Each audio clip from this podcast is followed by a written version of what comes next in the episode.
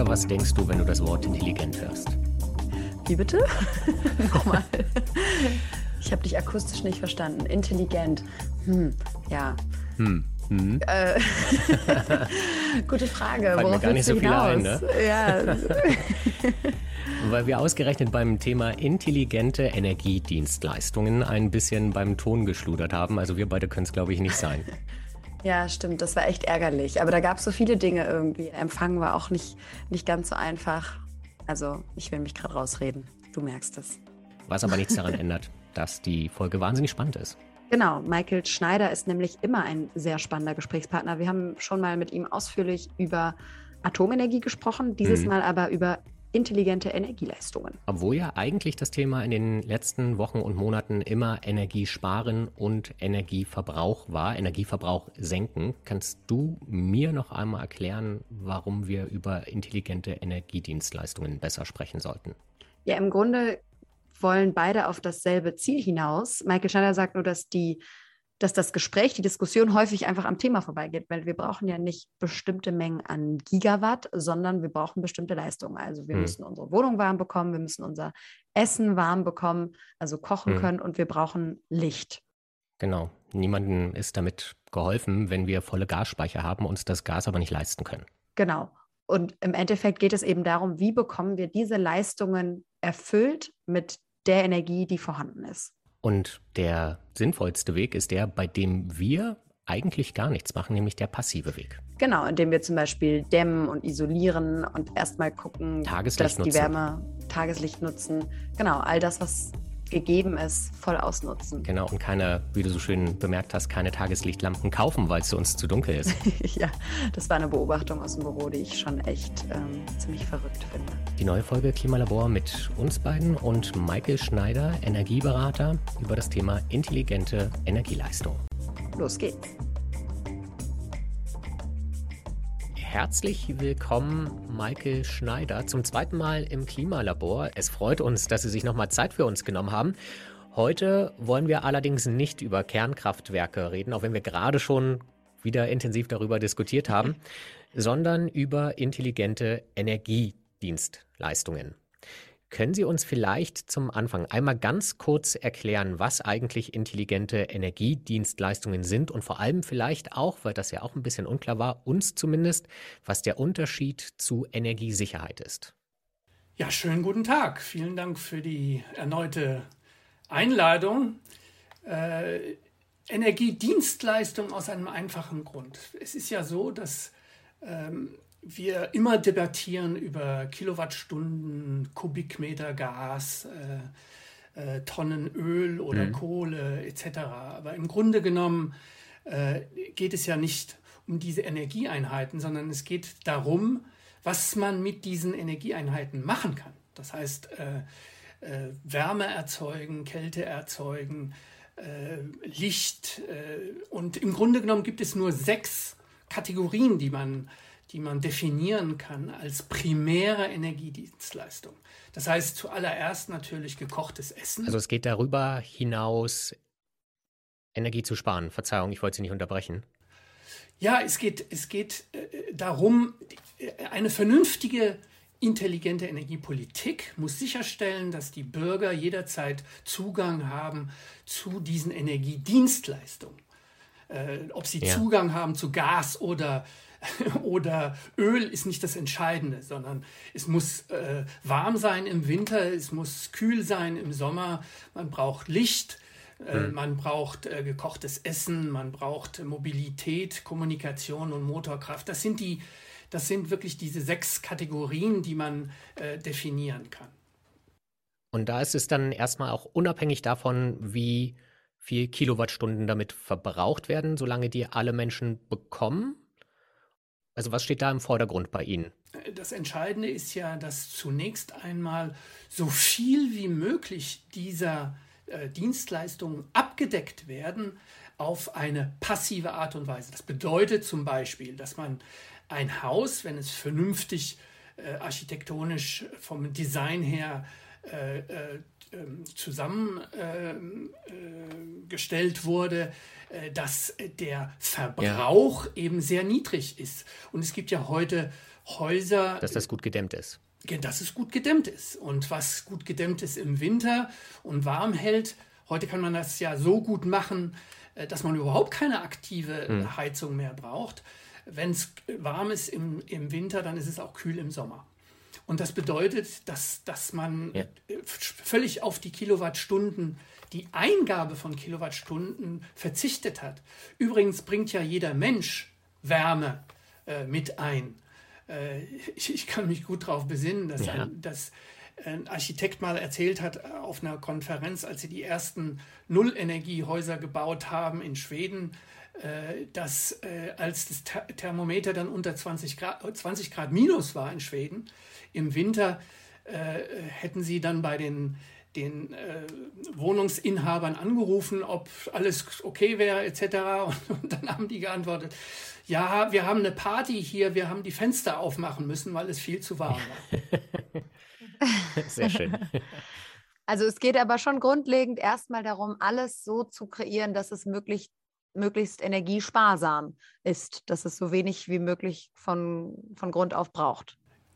Genau, dass so wenig zugeführt werden muss an, an Energie, ob, mhm. egal welche Form von Energie, äh, wie, wie möglich. Und das, ist, das gilt für jeden einzelnen Bereich dieser, dieser sechs Bereiche. Wenn ich äh, ta Tageslicht benutze, dann brauche ich keine, keine Lampe. Äh, wenn ja. entsprechend das Design gemacht worden ist von den architektonisch, dann kann man die, die Eingabe von Tageslicht erheblich über das steigern, was im Schnitt heute hm. gemacht wird. Das ist ja jetzt gar nicht mal so revolutionär, aber dann irgendwie doch, weil einfach jetzt jahrzehntelang nicht so, nicht so gedacht wurde oder wie. Also wir haben jahrzehntelang dann eher ähm, kleine Fenster und dann viele Lampen eingebaut oder also würden Sie sagen, dass das einfach bisher nicht im Mittelpunkt des Denkens stand? Genau, und wir haben ja gerade in der jetzigen Debatte über den kommenden Winter äh, oft diese Verwechslungen und diese Missverständnisse, weil überhaupt nicht den, den Menschen klar ist, dass das Entscheidende nicht der Strom ist im nächsten Winter, sondern die Wärme. Weil einfach die Hälfte mhm. der, der Deutschen äh, mit äh, Erdgas heizen und ein Viertel heizt mit Öl. Das heißt, drei Viertel heizen mit äh, diesen, diesen Brennstoffen, um es warm zu haben im, im, im Winter. Das heißt, Wärme ist das Schlüsselproblem äh, dieser, dieser jetzigen äh, Krise, gerade in Deutschland. Wenn wir über Wärme mehr diskutieren würden, dann wäre den, oder wenn diese, diese Idee der, der Wärmedienstleistung präsenter wäre, dann hätten wir heute eine viel äh, fruchtbare Debatte auch über das, was gemacht werden muss oder nicht gemacht werden muss. Und das zweite Problem bei dieser Energie, bei diesen Energiedienstleistungen, so wie das, so wie Sie das betrachten, ist, dass man halt, wenn man die Heizung aufdreht, bisher nie darauf geachtet hat, was das eigentlich kostet oder wie viel man davon verbraucht. Genau, das ist das, das ist ein Punkt. Das heißt, dass die Leute zum Beispiel, wenn sie Sie, Sie, Sie, sollten wissen, dass wir, wenn die, die, Sie die Temperatur eben ein Grad runterschrauben äh, bei der Heizung, dass man dann sieben Prozent einsparen kann. Das sind, das mhm. sind so Größenordnungen, die dann auch richtig äh, in, ins Geld gehen. Das, es gibt aber einen ganz wesentlichen Hintergrundaspekt. Äh, viele mhm. Menschen haben ja, denen ist heute schon oder in den letzten Wintern war es schon kalt. In einem Land wie Frankreich haben geht aus den, den äh, offiziellen Studien hervor, dass, dass jeder fünfte Haushalt als energiearm einzustufen ist und jeder fünfte Haushalt sagt, dass mindestens an einem Tag im, äh, äh, im Winter 2021 ihnen kalt war. Weil, weil, sie, weil sie sich nicht leisten können, die Heizung aufzudrehen. Weil sie sich nicht leisten können, weil es schlecht isoliert ist, weil die Bausubstanz in Frankreich ist sie natürlich noch viel schlechter als in mhm. Deutschland. Aber das müssen wir immer im Kopf behalten, dass es ist einfach, äh, Leute, die es sich leisten können, denen zu sagen, jetzt schnallt den Gürtel enger äh, oder schraubt die mhm. Heizung runter. Die Leute, die, die eben knapp dran sind, äh, die, die sich wirklich jeden Tag überlegen müssen, was sie, ob sie Geld ausgeben für Essen oder für Heizung. Äh, für die müssen Programme aufgelegt werden und die, die wirklich Notprogramme sind und die sich eben daran, daran äh, orientieren, welcher Heizbedarf äh, bei diesen Menschen besteht. Ich wollte einmal noch mal kurz, bevor wir da noch mal genau darauf eingehen, diese eine Debatte auflösen, die hier in Deutschland nämlich immer so groß ist, einfach weil das sonst hier immer wieder aufploppt. Das heißt ja immer, Sie haben total recht, wir müssen über Wärme sprechen, aber im Moment nutzen wir Gas eben auch, um Strom zu produzieren. Und wenn man das eben sparen könnte, wenn wir weniger Strom bräuchten, dann hätte man am Ende mehr für, für Gas und damit für Wärme übrig. Müsste man das dann mehr voneinander entkoppeln, wenn Sie sagen, wir müssen, hören wir auf, über Gas und über Öl und über Strom zu reden, wir müssen über Wärme und über Licht und über Kochen sprechen? Habe ich das richtig verstanden? Genau so ist das. das. Genau so mhm. ist das. Und es ist eben äh, das, das Gas, was im Stromsektor äh, benutzt wird, ist ja auch wird ja ganz anders benutzt als eben andere äh, Quellen. Es wird vor allen Dingen eben auch zu Spitzenlastenzeiten äh, verwendet, gerade wenn die, die, dieser, dieser Atomdebatte im Hintergrund äh, mitschwimmt. Äh, das, das sind einfach nicht dieselben Formen der, der, der Strombereitschaft, äh, Bereitstellung. Und deshalb auch ist die Dienstleistung, die daraus entstammt, äh, nicht dieselbe. Hm. Das heißt, wir machen es uns auch immer zu leicht, wenn wir sagen, naja, am Ende müssen wir einfach insgesamt sparen von allem und überall. Wir müssen das schon genauer angucken, wann brauchen wir wofür welche Energie. Welche, welchen Zweck hat das? Welchen Zweck hat das Verbrennen mhm. von Gas? Mhm. Wofür, was kommt da hinten bei raus? Und dann ist natürlich die entscheidende Frage heute, das kostet ja alles wahnsinnig viel Geld. Wir reden ja über wahnsinnige Summen heute. Und die Frage ist dann, was sind die Optionen? Was kann ich mit einem bestimmten Batzen Geld, der heute ausgegeben wird, was, kann, was gibt es für Optionen, um diese Energiedienstleistungen Wärme, Licht, Kommunikation, Mobilität zur Verfügung zu stellen? Das ist die Frage, die, die allgegenwärtig sein sollte und nicht über Kilowattstunden oder Kubikmeter Gas zu reden. Ja. Und bei Familien, die weniger Geld haben, die auch im Supermarkt zweimal hingucken müssen, was sie sich kaufen und dann eben beim Heizen oder beim Fernsehgucken zu Hause auch, ist logischerweise die beste Lösung die, wie Sie meinten, die passive, die, die gar kein Geld verbraucht. Da ist die, die, die, die Lösung nicht die Bezuschussung, wie es zum Beispiel in Frankreich massiv gemacht wird. Bis, bis zu 60 Prozent der Stromrechnungen werden bezahlt für, für Niedrigeinkommen. Ja. Das ist Wahnsinn. Anstatt das Geld zu nehmen und die Häuser zu renovieren, dann habe ich eine strukturelle Änderung. Damit geht dann dramatisch der, der, der Verbrauch runter und, und das Wohlbefinden steigt. Denn heute sind die Leute in schlecht isolierten Wohnungen. Das bedeutet eben auch, sie fühlen sich weniger wohl als in einem gut isolierten äh, Haus. Äh, und es ist in Zukunft dann einfach, sind die, die, werden die, die Rechnungen immer niedriger sein und nicht einmal niedriger ja. sein. Und warum kommt da keiner drauf? Warum investieren wir Jahr für Jahr wieder viel Geld in, darin, die Stromrechnung zu bezahlen? Ja, doch, es ist ja nicht so, als würde gar nichts passieren, aber es ist passiert bei weitem nicht in dem Umfang, in dem es passieren müsste. Es ist zum Beispiel gerade in, in, in Frankfurt ein, äh, ein, ein, großes Krankenhaus, das Klinikum Frankfurt Höchst, äh, zertifiziert worden als äh, äh erstes ähm, Krankenhaus nach Passivhausstandard. Das bedeutet eine, eine mhm. ganz erheblich reduzierte äh, reduzierter Verbrauch, weil einfach alle Abwärme zum Beispiel, alle Menschen, die dort arbeiten, alle Menschen, die dort, die Patienten, die geben alle Wärme ab. Das, das Gebäude ist super äh, isoliert, Dreifachverglasung etc. etc. Das, das, das NEC Plus Ultra. Äh, und dann, und dann mhm äh, jeder Apparat gibt ja auch Wärme ab. Ne? Also das ist alles Abwärme, die man nutzen kann, die, die nutzbar ist. Und wenn man sie nutzbar macht, dann wird, wird, wird der Verbrauch dramatisch, äh, ist der äh, Verbrauch dramatisch runter.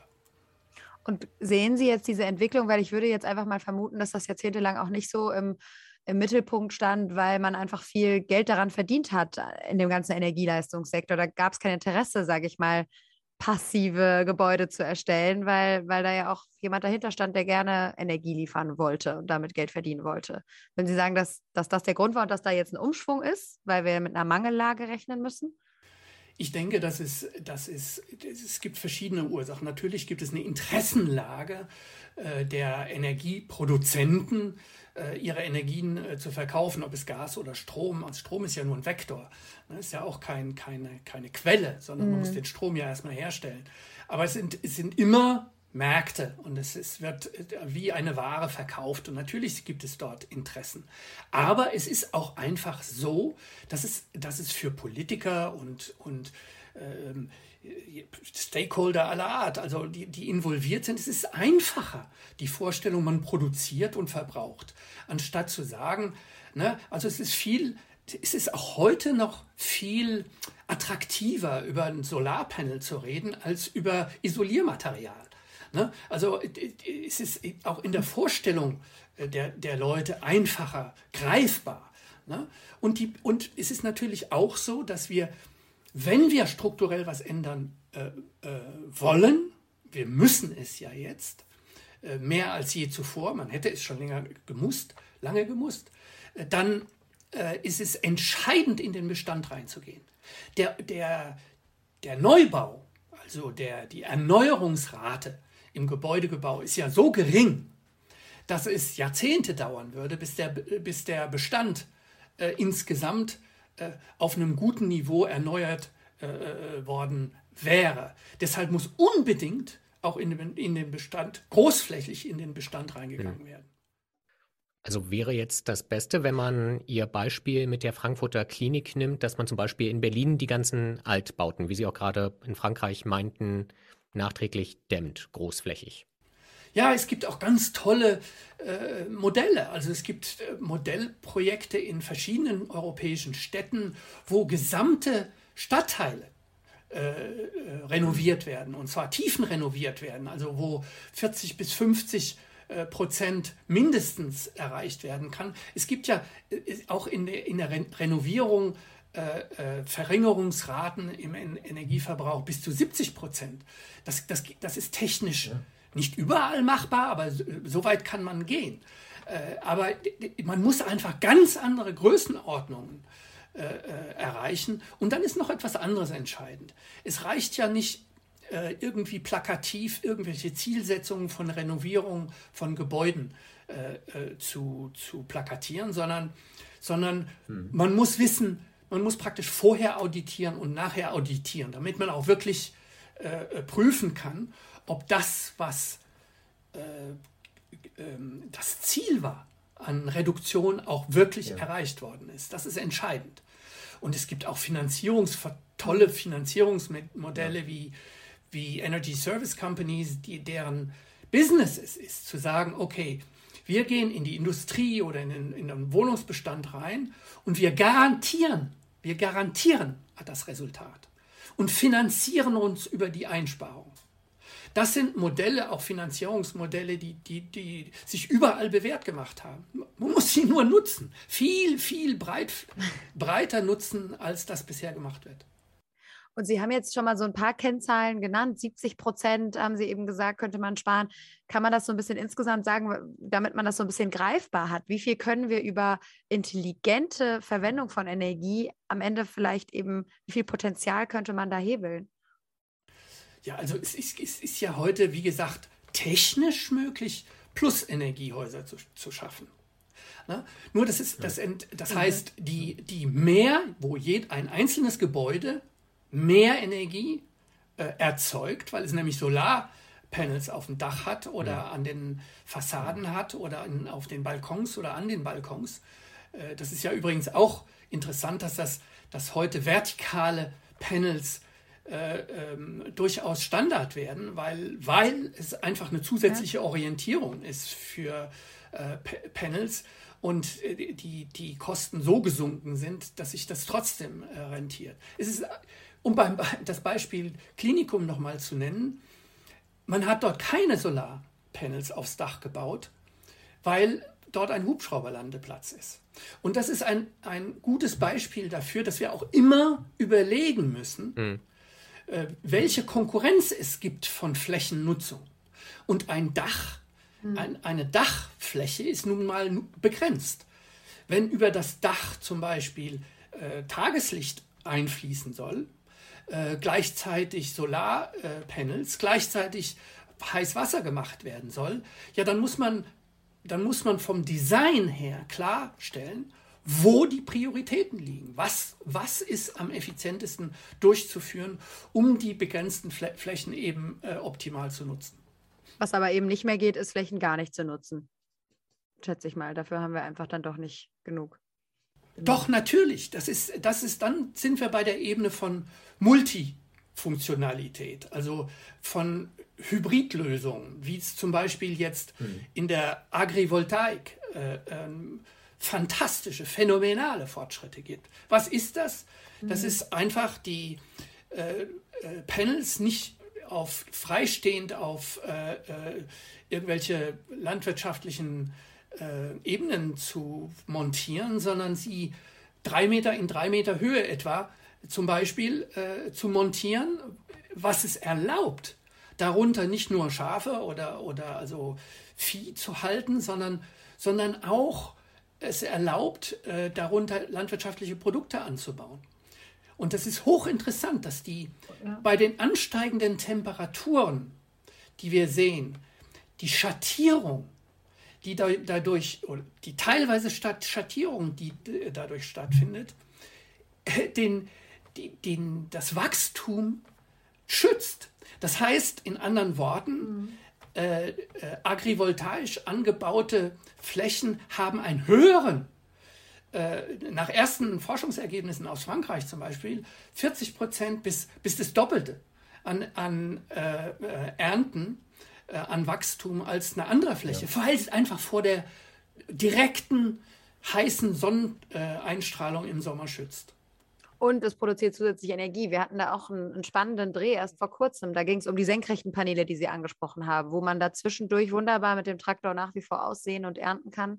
Wir haben eben schon mal gesagt, es gibt Beispiele, wo das systemisch und großflächig gedacht wird. Können Sie die nochmal benennen? Also wir haben jetzt das Krankenhaus, aber das ist ja dann doch ein Einzelfall sozusagen. Ich, ich glaube nicht, dass Höchst, Frankfurt Höchst insgesamt da schon so ein Konzept hat. Korrigieren Sie mich gerne, wenn ich mich irre. Nein, es gibt, es gibt durchaus, also die, die KfW, die, die ähm, äh, äh, Kreditanstalt für Wiederaufbau. Oder? Kreditanstalt, ja. Dankeschön. Gerne.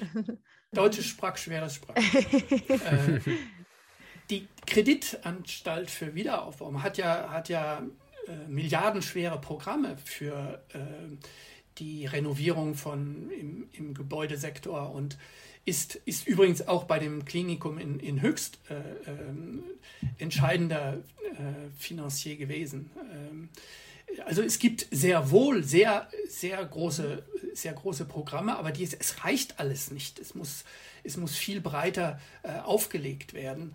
Äh, ob es, ob es es gibt auch in, in, natürlich in anderen, äh, in anderen Be Bereichen unglaublich viele äh, ähm, im Lichtsektor zum Beispiel, also die Nutzung von, von Tageslicht ist, ist äh, zum Teil groß aufgelegt, auch von den großen Firmen.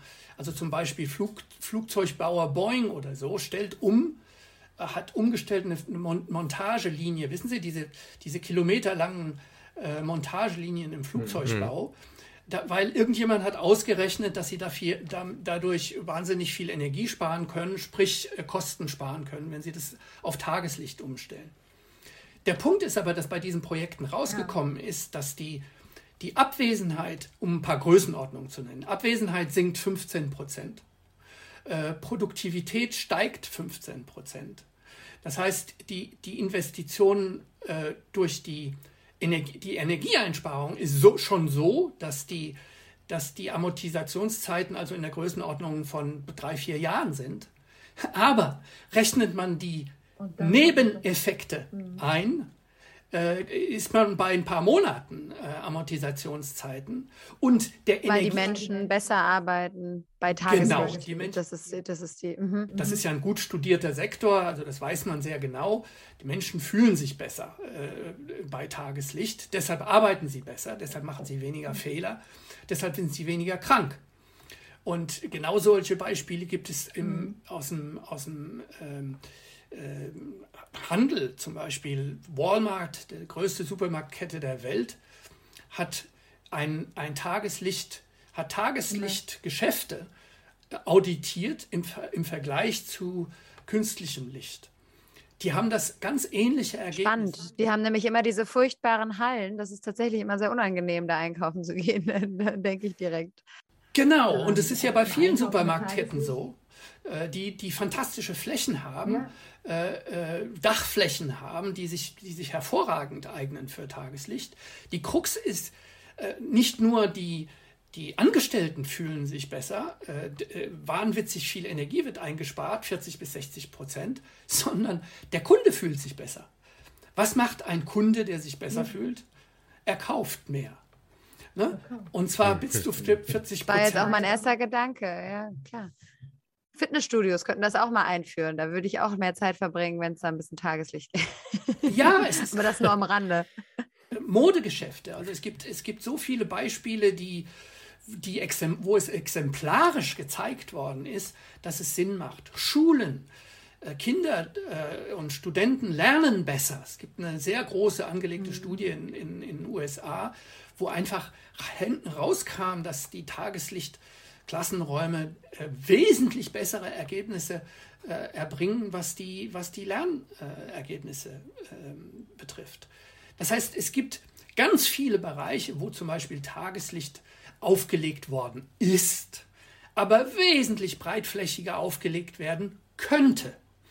Und ich sage immer, ja mein Gott, wenn, hm. wenn man besser arbeiten kann, wenn man besser lernen kann, wenn man sich wohler fühlt und es ist billiger, äh, warum baut man nicht äh, äh, alle äh, Büros und ähm, Schulen und äh, Werkstätten, äh, Geschäfte mit optimierten Tageslichtanlagen? Und der Effekt daraus ist, dass man Emissionen spart, weil man nämlich wesentlich Energie eingespart hat. Aber haben Sie eine Erklärung dafür, warum das nicht großflächig gemacht wird? Weil das ist ja auch für jeden Investor, für jeden, ähm, also Bauherrn eigentlich ein super Argument, das möglichst Tageslicht optimiert zu bauen, wenn ich auch noch weiß, nicht nur den Leuten, meinen Mietern geht es besser, sondern die geben vielleicht auch noch mehr Geld aus oder bleiben dann länger da. Ja, und es ist ja eine alte, eine alte Kunst, ne? Also die Architektur so auszulegen, dass Licht optimiert ja. wird, ist ja nun wirklich ja. nichts Neues. Es gibt allerdings äh, technische Erneuerungen, also wie zum Beispiel ähm, äh, Skylights oder so, also die man heute eben so mhm. bauen kann, dass man sie auch hervorragend regulieren kann. Denn man muss natürlich Schatten ähm, äh, die Möglichkeit haben zu schattieren, wenn, wenn der direkte, die direkte Sonneneinstrahlung zu, zu stark ist. Es gibt äh, Sonnenröhren, also Tageslicht oder Sonnenröhren. Das heißt, man kann ja heute über Röhren in nicht beleuchtete Räume, also die keine Fenster nach außen haben, keine andere Möglichkeit haben, über Röhren Tageslicht einführen. Null, null Verbrauchskosten, also als reines Tageslicht. Äh, ähm, das sieht aus, mhm. als hätte man eine Lampe im, im, im Raum, wenn das Licht von, durch eine solche Röhre äh, ankommt. Äh, relativ billig zu, zu auch zu, zu, zu installieren. Also es gibt unendlich viele auch neuere Möglichkeiten, die aber leider nach wie vor äh, in der Architektur viel zu wenig äh, benutzt werden. Die sind übrigens, auch solche Röhren lassen sich nachträglich ein, einbauen. Äh, auch gerade ja. natürlich besonders billig ja. in, in, beim Dachausbau oder so, ist viel billiger als, als Dachfenster, sind Tageslicht- oder Sonnenröhren.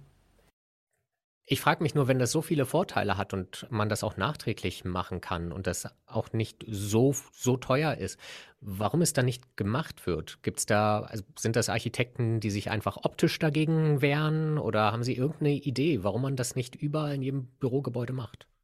Weil es also was die Architektur betrifft, ist es ja so, dass die Studenten schon auf der Uni äh, beigebracht bekommen, nach Quadratmeterpreisen äh, äh, zu erfinden. Also mhm. es, es muss mhm. möglichst billig sein und möglichst viel, äh, äh, möglichst äh, kompakt.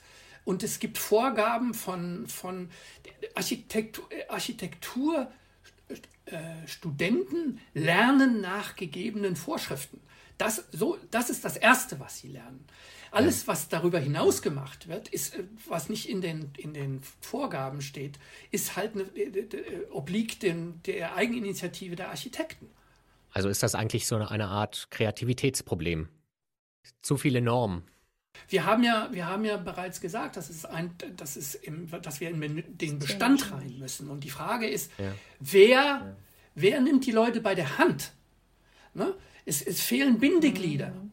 äh, um zwischen Konzept und Durchführung.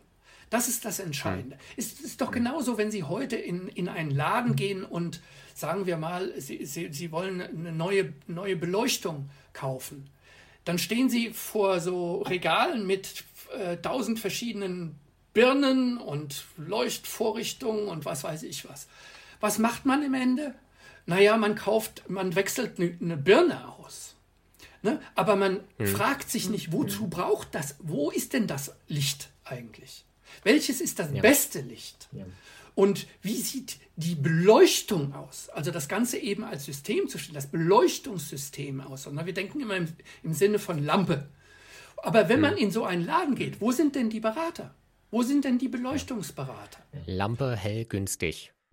Das ist ja irgendwie echt so eine, so eine grundlegendes Thema, was uns hier immer wieder begegnet, auch in diesem Podcast, dass, dass diese ganzen Fragen rund um Klima und Energie eben nicht in ihrer Gesamtheit gedacht werden, sondern immer nur sehr spezifisch auf, auf bestimmte Problemstellungen. Und was Sie ja sagen, ist, dass man alles mitdenken muss, die Gesundheit der Menschen, die Motivation, die äh, Effizienz, also dass man das alles mitdenken kann. Ich musste nämlich eben total schmunzeln, wenn ich daran denke, dass, dass es im Büro ja dann diese sogenannten Tageslichtlampen gibt, ähm, die, die für bessere Stimmung sorgen sollen, die dann äh, nachträglich künstlich aufgestellt werden, wenn man doch solch eine Röhre haben könnte oder so, weil sie leicht genau. ist, weil ich die bei online bestellen kann und äh, schnell habe ich sie bei mir und angeblich ist meine Stimmung dann besser. Ähm, deswegen finde ich auch diesen Gesundheitsaspekt. Ja.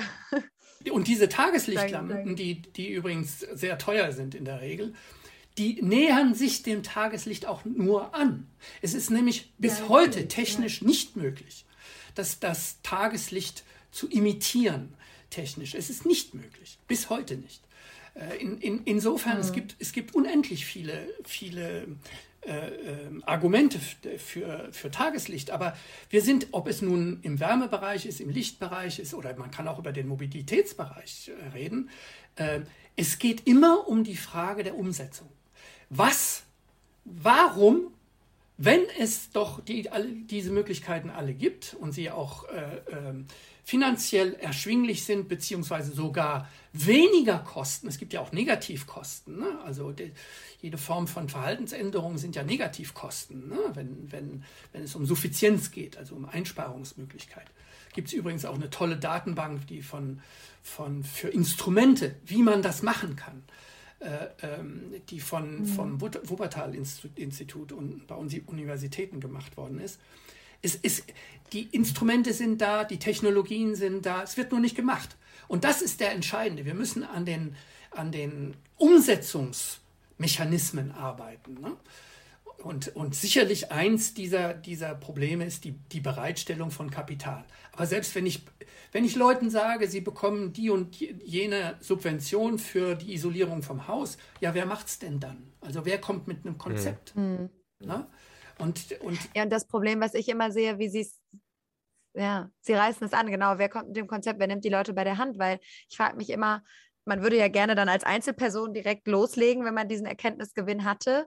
Aber wir stellen ja fest, das ist was Systemisches, was größer angegangen werden muss. Also eigentlich muss ich erstmal überlegen, wen überzeuge ich hier im Büro davon, Rohre zu verlegen, mit denen wir nachträglich äh, Tageslicht ich glaube, in die Räume Das ist dann auch gar nicht so unbedingt eine Frage der Überzeugung, sondern auch wieder dann der, ich weiß nicht, Bauordnung oder so, wie bei den Solaranlagen auf den Ackerflächen, dass dann halt einfach irgendeine gesetzliche Regelung das praktisch mehr oder weniger blockiert. Und da muss man das ja erstmal alles lockern. Das ist zum Beispiel, wenn, wenn ich heute hingehen würde in, in Paris. Wir haben in unserem in, in, in der Pariser Gegend ein, ein Haus, das hat keine Südseite. Das Dach hat keine Südseite. Und mhm. äh, ich habe aber Nachbarn, die hervorragende Solardächer hätten. Äh, warum kann ich nicht mich irgendwo hinwenden und sagen, ich möchte gerne beim Nachbarn eine Solaranlage finanzieren? und, den, und darüber den, den Strom darüber abziehen. Das sind doch, das sind ganz einfache praktische Dinge, die, die einfach nicht zur Verfügung stehen. Und äh, äh, da, es, es geht um die, der Erfindungsgeist, die Innovation, die wir heute brauchen, ist das besser zu nutzen, was wir schon haben. Das, was wir schon können, mhm. umzusetzen. Dazu brauchen wir Innovation, dafür brauchen wir Intelligenz, die eingesetzt werden muss, zu sagen, wie macht man das, die Leute bei der Hand zu nehmen? Sehr gute Frage. ja. Wir, wir, wir, denken, glaube ich, gerade alle total darauf rum. Was ich äh, nämlich an diesem ganzen Aspekt eben so spannend fand, deshalb bin ich eben auch kurz auf diese Tageslichtlampe nochmal eingegangen, ist dieser Gesundheitsaspekt, den Sie ja auch nochmal, auch in Ihrem Buch nochmal beschreiben, zum Beispiel beim Kochen. Das fand ich eine ganz interessante Frage. Also ganz viel Energie, die wir brauchen. Wir haben es ja gerade schon gesagt, wir wollen über diese sechs Prinzipien sprechen und sagen, wofür brauchen wir die Energie eigentlich? Eine wichtige Sache ist Essen kochen, Essen zubereiten, Essen kühlen. Und da hatten Sie interessante Zahlen. Vielleicht können Sie das nochmal erklären, dass die Art und Weise, wie im Moment weltweit gekocht wird, extrem gesundheitsschädlich und ineffizient ist und dass da ganz viel Potenzial drin steckt. Ja, ein großer Teil, vor allen Dingen äh, in Afrika und in Asien, der, der Essen werden zubereitet nach wie vor, äh, entweder auf offenem Feuer oder auf kleinen Kaminen, die sehr in, in also kleinen Feuerstellen, äh, Öfen, die unglaublich mhm. ineffizient sind. Mhm. Und äh, die, diese, diese Öfen stehen halt oft auch in den Häusern und was zu einer unglaublichen äh, Innenraum Luftverschmutzung führt. Und, und es gibt wirklich, ist, das kann man nur in Millionen von Frauen vor allen Dingen äh, äh, messen, die, die da verkürzte Lebenszeiten haben, weil, weil sie äh, stark unter den Auswirkungen der, der Luftverschmutzung in diesen Räumen äh, äh, leiden müssen.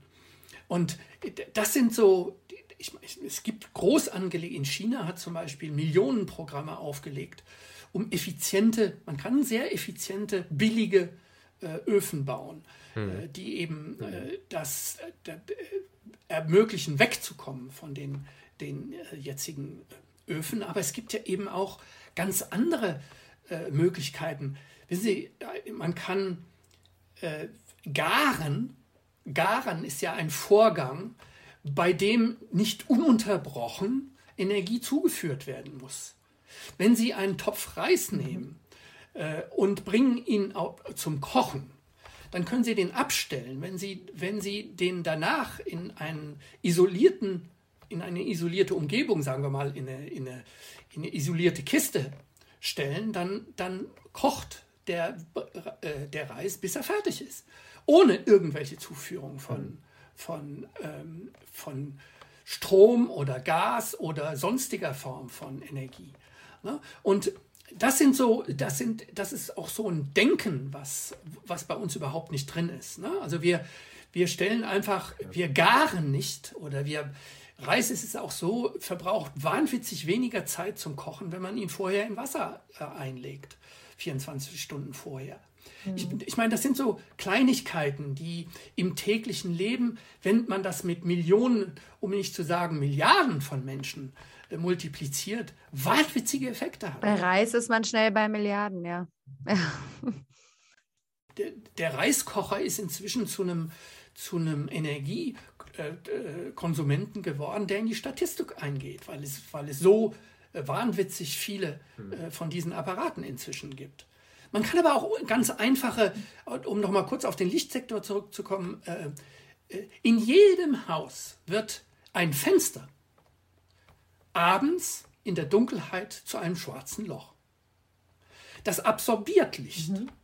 Wenn ich vor dieses schwarze Loch einen hellen äh, einen hellen äh, Vorhang oder ein, irgendeine Form von heller äh, äh, Materie mache, dann bringe ich sofort, reflektiere ich das Licht, was im Raum gemacht wird und verringere dadurch den Lichtbedarf. Erheblich. Und das sind einfach solche, solche äh, kleinen, ja, man sagt Tricks, das sollten keine Tricks sein, sondern das sollte äh, täglicher Umgang Große sein. Maßnahmen. Ja. Mhm. Das heißt, wenn ich, jetzt muss ich noch mal kurz, wenn ich einen weißen Vorhang vor mein, vor mein Fenster hänge, dann brauche ich drinnen weniger Licht, weil das nicht so absorbiert wird von diesem schwarzen Loch. Genau, genau. Das, wird, das Licht ja. wird reflektiert. Äh, ein anderes Beispiel sind, ist das Prinzip von äh, Light Shelves, also Licht, ähm, wie, wie sagt man, wie ein Regalbrett. Ein weißes, mhm. ein weißes Brett, was man in das obere Drittel äh, von äh, Fenstern innen und außen macht, so dass dies, diese Sonneneinstrahlung reflektiert wird an die Decke des Innenraums. Und somit wird das, wird das gratis äh, äh, äh erhellt, der Raum gratis erhellt. Ähm, wir haben im, im großen Stil ist eine Veranda so. Jeder, der eine Veranda hat, vorm Fenster, so wie, wie, mhm. wie wir hier, äh, wir hatten bei diesen Block, Blockhäuser sind dunkel oft. Und wir hatten Angst, dass wenn wir eine Veranda drumherum machen, dass wir dann gar kein Licht mehr haben. Es ist genau das Gegenteil passiert. Wir haben eine helle, einen hellen Boden der Veranda und das Sonnenlicht wird reflektiert und in das Haus ähm, gestrahlt. In die Fenster in das Haus hinein. Ja. Genau. Das sind ganz einfache Dinge aus dem täglichen Leben, wo ich denke, dass, dass, das ist nicht Hightech, das ist nichts, was, was mit, äh, mit Erfindungen, da brauchen wir nichts mehr zu erfinden, sondern es ist nur der Umgang und die Umsetzung mhm. von, von Gedankengut, was oft Jahrtausende alt ist. Und das ist wirklich unheimlich motivierend. Deswegen finde ich das einen sehr schönen Abschluss für dieses erfrischende und irgendwie aufmunternde Gespräch, weil wir doch merken, es sind sehr viele Lösungen da. Und wie Sie sagen, wir müssen sie nur noch anwenden. Vielen Dank. Ich danke Ihnen. Vielen Dank.